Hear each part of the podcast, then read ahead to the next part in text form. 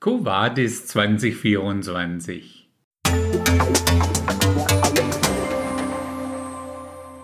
Wohin geht das Jahr 2024 mit uns?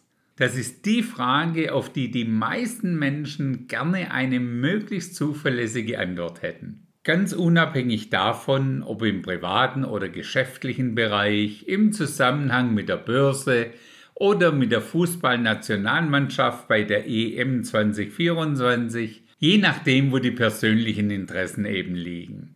Es vergeht ja auch kein Jahreswechsel, an dem nicht irgendwelche Menschen zu wissen meinen, was das neue Jahr mit Sicherheit bringen wird.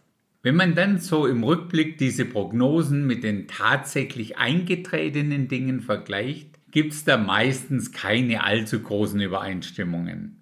Und wen wundert es, das gilt sogar für den kirchlich-christlichen Bereich. Auch da gibt es meistens, ich nenne es mal vorsichtig, sehr interessante Vorhersagen für das neue Jahr.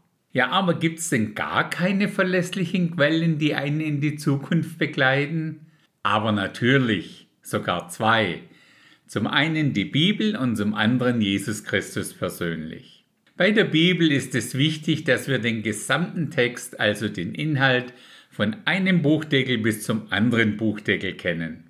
Bei Jesus ist es wichtig, eine persönliche Beziehung mit ihm zu haben und vor allem zu pflegen. Als Jesus am Ende seines Erdenlebens den Jüngern den sogenannten Missionsbefehl gab, schließt er den im Matthäusevangelium mit dem Satz ab, und siehe, ich bin bei euch alle Tage bis an das Ende der Weltzeit. Matthäus 28, Vers 20. Das hört sich doch schon recht vertrauensvoll an. Allerdings bedeutet das nicht, dass wir zusammen mit ihm nicht auch in einen Sturm geraten können oder durch das Tal der Todesschatten gehen. Aber immer in dem Bewusstsein, er, Jesus, ist mit uns im Boot, mit uns in der jeweiligen Situation. Wenn ich mir die einzelnen Podcast-Folgen vom Jahr 2023 anschaue, sind das sicher auch genau die gleichen Themen, die uns 2024 weiter begleiten werden und die sich auch immer weiterentwickeln werden. Ganz und gar unabhängig davon, was auf dem Rest der Welt so passiert, wir sollten unsere Aufmerksamkeit 2024 noch stärker auf Israel und die Ereignisse dort richten. Wir erinnern uns, dass die drei Hauptakteure, die eines Tages gegen Israel in Krieg ziehen werden, also laut Hesekiel 38, der Iran, Russland und die Türkei sein werden. Zum anderen wird der Antichrist eines Tages mit Israel einen Friedensvertrag schließen. Allerdings sage ich nicht, dass das 2024 sein wird. Ausschließen kann ich es allerdings auch nicht.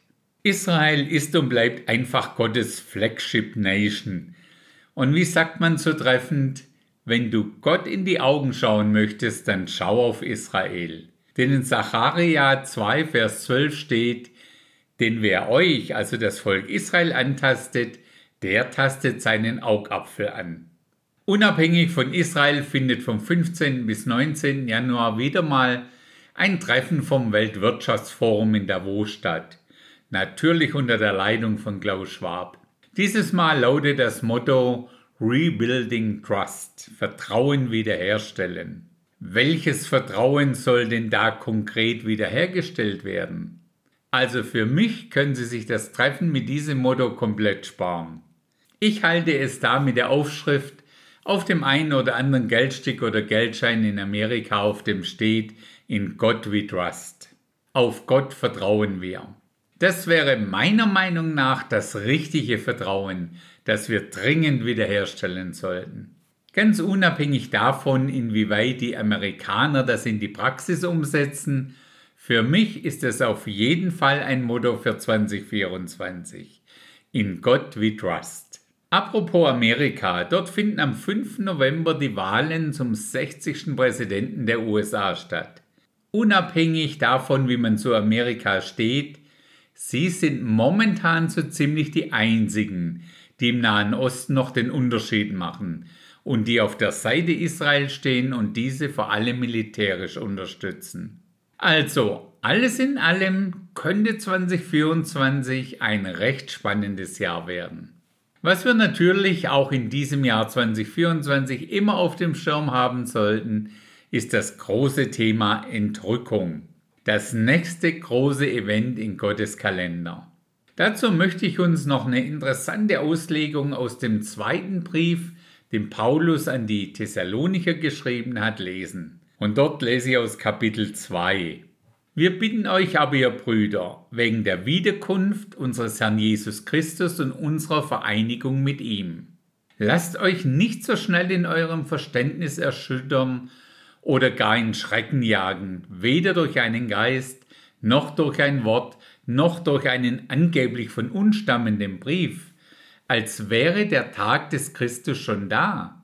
Lasst euch von niemand in irgendeiner Weise verführen, denn es muss unbedingt zuerst der Abfall kommen und der Mensch der Sünde geoffenbart werden, der Sohn des Verderbens, der sich widersetzt und sich über alles erhebt, was Gott oder Gegenstand der Verehrung heißt, so dass er sich in den Tempel Gottes setzt als ein Gott und sich selbst für Gott ausgibt. Aus diesem Abschnitt möchte ich besonders den Vers 3 anschauen. Es muss zuerst der Abfall kommen. Also, bevor der Tag des Herrn kommt, muss demnach zuerst der Abfall kommen. Die meisten Bibellehrer übersetzen das griechische Wort Apostasia, das dort steht, mit Abfall. Sie meinen damit einen geistlichen Abfall vom christlichen Glauben, bevor der Tag des Herrn, also die große Trübsal mit all ihren Auswirkungen kommt. Dieses Wort Apostasia kann allerdings laut der anerkannten Little und Scott Übersetzung übersetzt werden mit den Begriffen Rebellion gegen Gott oder Abfall im Sinne also vom Abfall vom Glauben oder Abfahrt, Abreise, Abflug oder Verschwinden oder auch Entfernung, Abstand und Distanz. Interessanterweise wird in der englischen King James Übersetzung das griechische Wort Apostasia mit Abfall übersetzt. Doch in allen vorangegangenen früheren englischen Übersetzungen wurde es immer mit Departure, also Abreise, Abflug übersetzt. Damit würde unser Vers 3 heißen, denn es muss unbedingt zuerst der Abflug oder die Abreise kommen was für uns wieder mal eine Bestätigung ist, dass erste Entrückung stattfindet und dann kann der Antichrist mit der Drangsalzzeit offenbar werden. Also ich bin ein Fan von dieser Übersetzung. Denn eine Rebellion oder einen Abfall vom Glauben gab es schon von Satans Fall im Himmel über Evas Abfall von den Worten Gottes im Paradies und wird es auch bis ans Ende der Weltzeit geben. Also damit steht auch mein zweites Motto für 2024 fest, Ready for Departure, bereit zur Abreise. Total unabhängig davon, wann und in welchem Jahr diese Abreise dann wirklich einmal stattfinden wird. Das letzte und dritte Motto verlinke ich dir in der Podcast-Beschreibung. Es ist das Lied von Anne Wilson und es heißt Sunday Sermon, also Sonntagspredigt. Darin besingt sie auf Englisch den Wert der regelmäßigen Sonntagspredigten. Da unsere Podcast-Episoden ja auch regelmäßig sonntags erscheinen, fand ich das ein treffendes Lied mit einem treffenden Inhalt. Wie du siehst, mein Plan für 2024 steht. Punkt 1. In Gott we trust. Mein Vertrauen ruht in und auf Gott. Punkt 2. Ready for departure. Jederzeit bereit zur Abreise. Und Punkt 3, Sunday Sermon, die Sonntagspredigten nicht vernachlässigen. In diesem Sinne wünsche ich uns allen ein gesegnetes 2024.